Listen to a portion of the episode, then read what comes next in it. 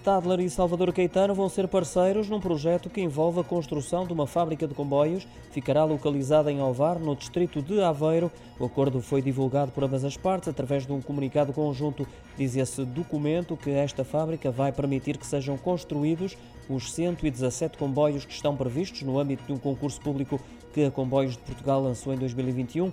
As duas empresas pretendem impulsionar a indústria ferroviária com a criação de um outro espaço em Guifões, no distrito do Porto, que servirá como oficina de manutenção. Sublinham que o projeto vai contribuir para a criação de inúmeros postos de trabalho em ambas as regiões. Para o grupo Salvador Caetano, este acordo é porta de entrada no setor da produção de veículos ferroviários. Para a Stadler, a fabricante líder no setor ferroviário, é uma oportunidade para consolidar a presença em Portugal depois do contrato celebrado em finais de 2020 com a CP para a construção de 22 comboios regionais do modelo First, nos quais se incluíam 10 carruagens elétricas, 12 unidades bimodais e o serviço de manutenção por 4 anos, bem como o serviço de formação.